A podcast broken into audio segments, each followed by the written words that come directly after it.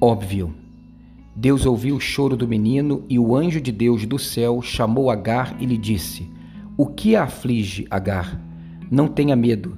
Deus ouviu o menino chorar lá de onde você o deixou. Levante o menino e tome-o pela mão, porque dele farei um grande povo. Então Deus lhe abriu os olhos e ela viu o poço. Foi até lá, encheu de água a vasilha e deu de beber ao menino. Gênesis 21, 17 a 19. Depois de vagar errante pelo deserto, já consumida pela sede, sem qualquer esperança de vida, a repudiada Agar tem uma atitude desesperada. Deixa seu filho debaixo de um arbusto, afastando-se dele cerca de 90 metros.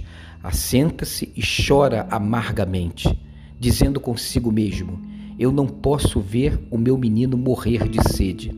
Nessa hora, o anjo de Deus lhe faz uma pergunta óbvia por que você está aflita, Agar? Com certeza já aconteceu o mesmo com você.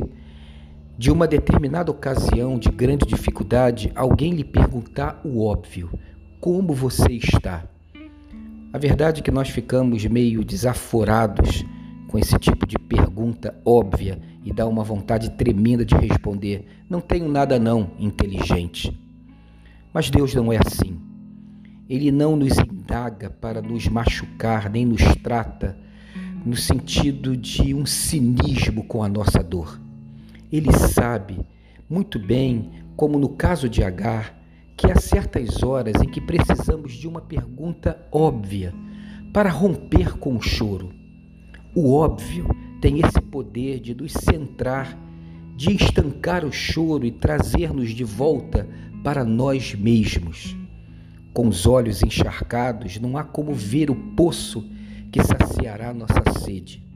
O óbvio traz a simplicidade de volta.